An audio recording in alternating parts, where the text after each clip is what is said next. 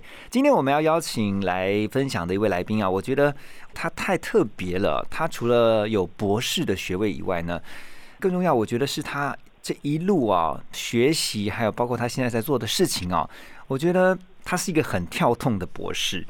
好，我们先来欢迎今天的来宾，人称宝博士的葛如君。嗨，Hello，何龙大哥你好，呃，各位听众朋友大家好。为什么要叫宝博士？我真的很好奇。你先告诉我们为什么叫宝博士呢？没有，其实原因很简单啊，因为以前有人说我像一位已故歌手啊，叫做张雨生啊，也是我的偶像。对，然后他的外号叫做小宝，嗯，然后我就比较胖一点，就被取外号叫大宝。嗯那后来拿了一个博士学位，然后大家就叫宝博、宝博、宝博士这样子。哦，现在就用宝博士这个名号走跳江湖就对了，对。好，我要介绍一下宝博士葛如君今天的来宾哈，他其实很年轻啊，是非常年轻的博士，你七十年次的，对不对？对然后呢，你是淡江大学资讯传播毕业，然后呢去念了原治大学的资讯传播的硕士，后来呢到台湾大学资工所啊得到了这个博士，还在日本庆应大学媒体设计的博士后研究员。哇，这个我很好奇的是哈，因为你跟其他拿硕士、博士的呃其他人比较不一样，是你一路都是在台湾，你算是土生土长的台湾的土博士哎、哎，对啊对啊对啊，我觉得很很荣幸啊。就是那为什么没有选择到国外去攻读你的硕士、博士？其实先讲一下哈，我在台大的这个研究所，当时念的是资讯网络与多媒体研究所，它其实是呃电机资讯学院底下的资工所，后来又再分出来的一个新的所。那只不过他最后拿的学位都是资工博士。那这整个一路上来，其实比较有趣。为什么我留在台湾？呃，也有一个小小的原因吧，哈，但讲起来也不是很 fancy 啦。其实是 当年呢，我在念大学，然后念硕士的时候，我突然对某一些新的东西感到很有兴趣，就是一些呃新的跟电脑啊、跟跟跟数位的世界里头互动的方法，可能可以用讲话的方式啊，可能可以用触控的方式啊，可能可以用遥控的方式。那个时候呢，我们就呃非常的希望能够找到一些新的可能性。嗯那我一开始看到的是美国的麻省理工学院的媒体实验室 Media Lab。嗯那在 Media Lab 里面有很多很多很酷的新的研究。嗯那那时候也想出国，可是呢，就觉得好像。出国很贵嗯，很花钱，呃，好像大家都说，哦、这个出国念书，一栋房子就没了这样。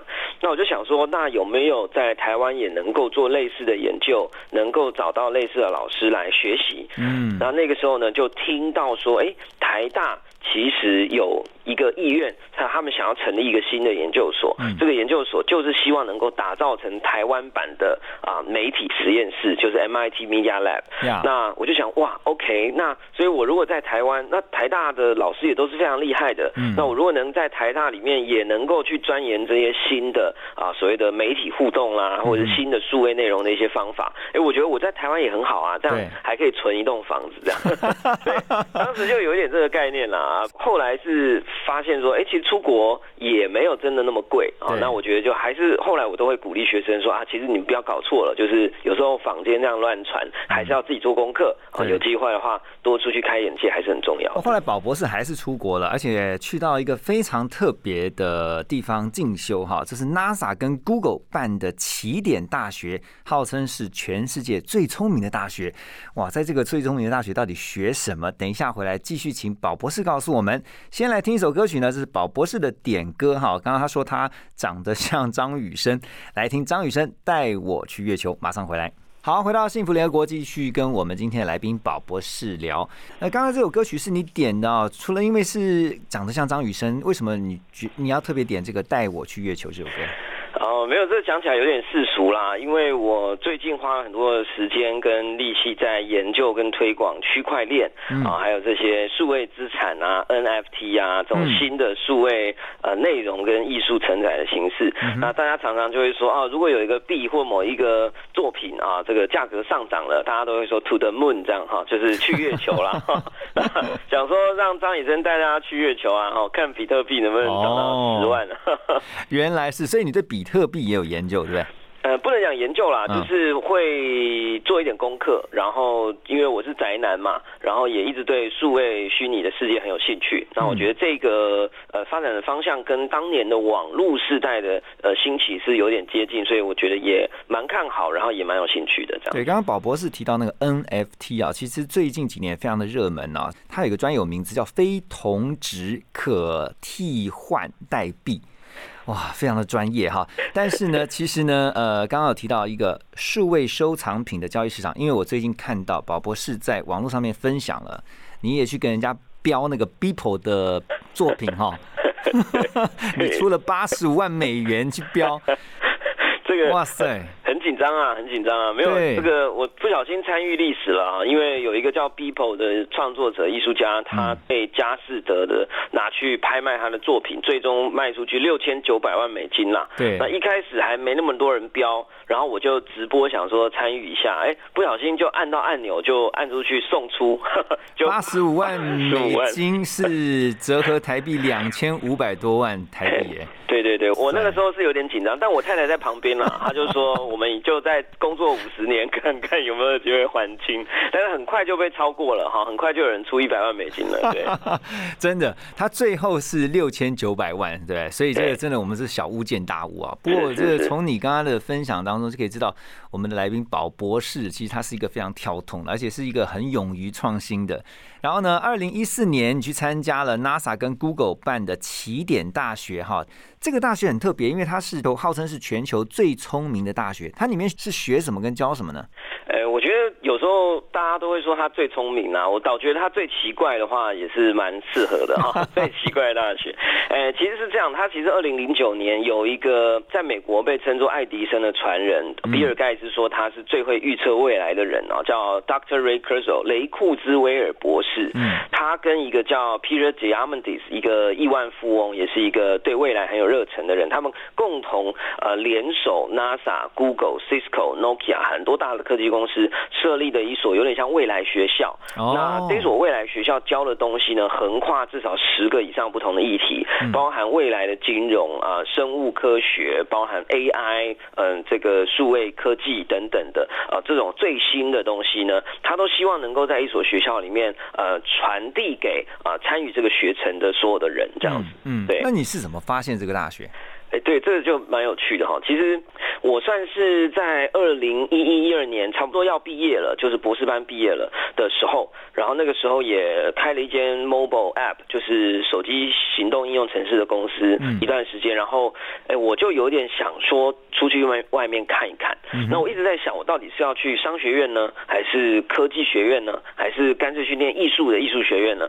哎，结果就在上网冲浪了哈，就是随便乱看，哎，看到 TED 的那个就是一个演。讲的一个平台上面，就是 Ray Kurzweil 在零八零九年的时候就做了一场演讲，宣布了这所学校的设立。所以你就去了一一间未来学院。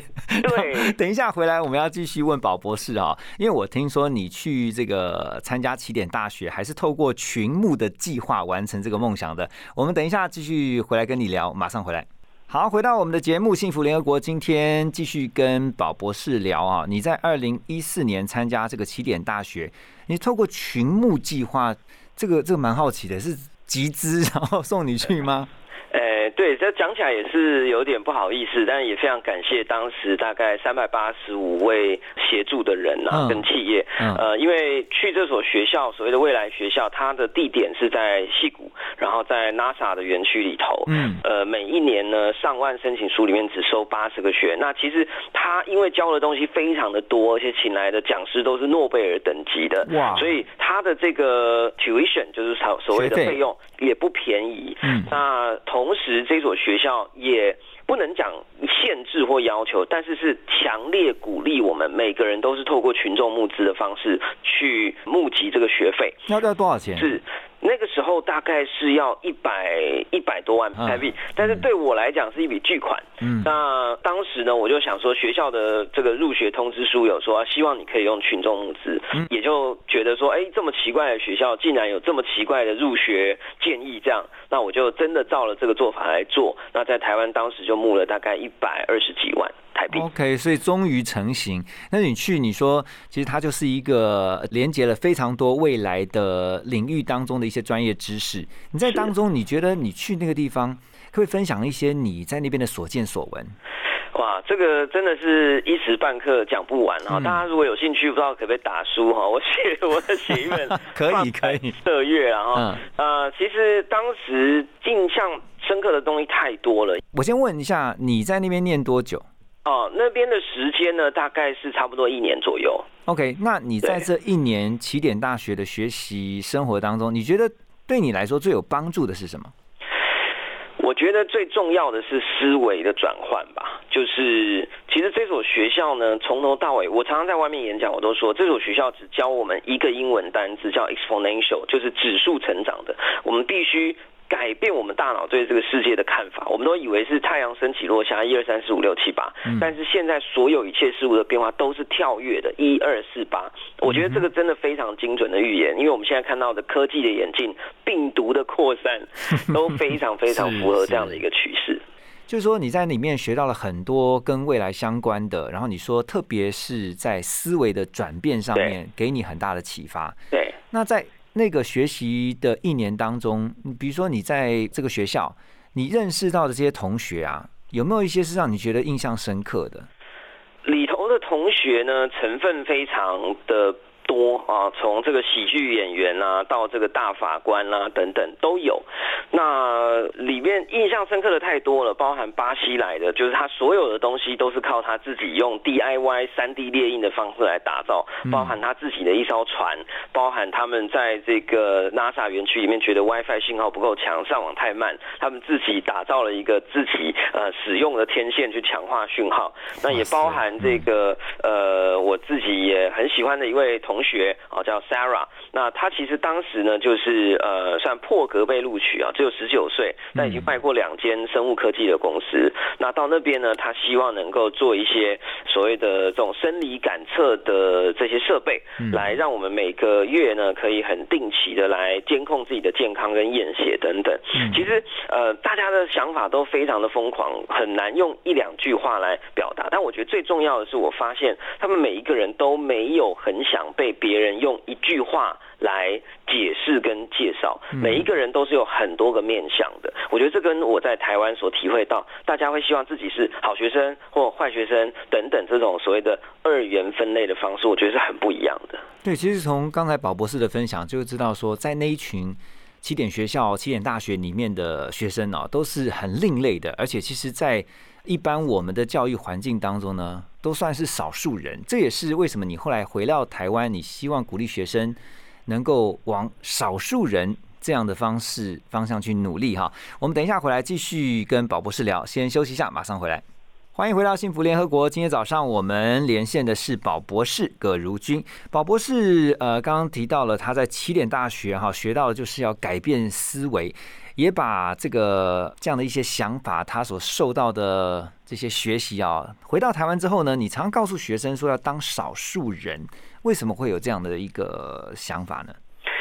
呃，其实是第一个是我在起点大学真的看到了这些人都非常的特别，他们在他们自己的国家也都是呃少数人，那可是他们的行为表现都让人非常的惊艳。我后来才发现说，我在起点大学遇到的同学、老师，还有这些非常特殊的人，包含这个呃 Steve Wozniak，就是苹果的创办人、共同创办人，或者是第一个买 Tesla 的这个一个投资者，这些人都会让我觉得他们一定是这个社会。会当中非常少数的人，可是他们却又非常的成功。虽然我觉得成功这两个字的定义是很模糊的，但是他们创造了价值，他们被认可。这些人都是少数人啊，那为什么我们好像从小到大，我们是在追求我们自己不要跟别人太不一样？那如果我们真的成功的成为跟别人不要太不一样的话，那我们好像就就变成有更少的机会成为像他们那样子的被社会认可的人。我看之前有关于宝博士的一个报道，让我觉得很特别的是，在你成长过程当中，其实姐姐曾经跟你讲过一句话，后来就让你呃改变了，说哦，对我要做的跟别人不一样，是发生什么事情？哇，希望姐姐有听这一集的节目了。就是呃，我在大概国中吧，哈，在这个前后，我其实小时候也是一个非常听话、非常乖啊，当然偶尔有点皮了，但是呃，我在大部分的事情上面，我们都有一点怕跟别人不一样，哦，从穿着啊、打扮啊等等。那我记得有一天，我就穿了一个垮裤吧，哈，就是那种很宽的裤子，就当时流行的这样，就哎，我就觉得跟别人一样啊，我应该也跟别人一样帅吧，跟别人一样好看，我就要出门前，我就问姐姐说，哎，怎么样？你觉得我今天穿这样怎么样？我姐姐就讲了一句话，她说。我最讨厌穿的衣服呢，跟别人一样这样子。你姐姐很喜欢不一样的。对，然后我就哇，我那个大脑晴天霹雳，因为我那一天本来是很有自信的。然后我觉得其实姐姐说的这句话对我影响很大，因为我的大脑里面突然出现了一个从来没有的逻辑，叫做我其实不只要了解别人在做什么，他们是什么样子，我其实也可以想一想，如果跟他们不一样的话，嗯，可以变成什么样。对，嗯哼，那后来你就真的就是每一次你在做任何事情的时候，你都会想我要怎么做的跟别人不一样吗？应该说，我觉得不会去强制要求，因为我觉得这种方向，你如果呃每一次都故意要跟别人不一样，那我觉得也是着了魔着了道了哈。那我觉得比较是说，我们可以随时分得清楚，说大家都是什么样，那。呃，不一样可能是什么样，然后我们再来选择自己想要变成什么样，至少在自己心中给自己另外一条路线，就是说，哎，那如果我不要像别人这样的话，有哪些其他的选择？OK，哎，那你为什么常常会告诉你的研究生说，希望他们赶快毕业？啊，这 个我不知道这样讲，学校是不是会觉得不太开心了？但是，我主要的原因是因为我觉得这个时代的变迁跟变化越来越快，一个知识的演进也越来越快。我自己印象最深刻的是，我曾经刚当老师，然后我要准备我的课程，呃，我花了很长的时间准备，结果那一家软体公司在两年之内就倒闭了，所以学生还没毕业，他们学到的技能已经不能用了啊。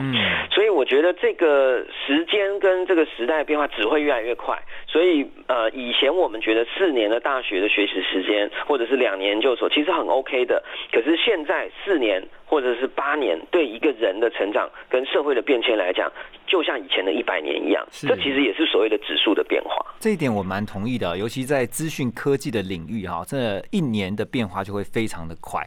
所以呃，可以理解，为什么这个在念硕士也好，或者博士也好的，就一直待在学校，因为呢，你。必须要看看这个业界它的变化的速度，还有它不断在日新月异的科技，也要当一个少数人。好，我们等一下呢，继续回来跟宝博士聊，马上回来。刚才听到的歌曲也是我们今天的来宾宝博士葛如君的点歌哈。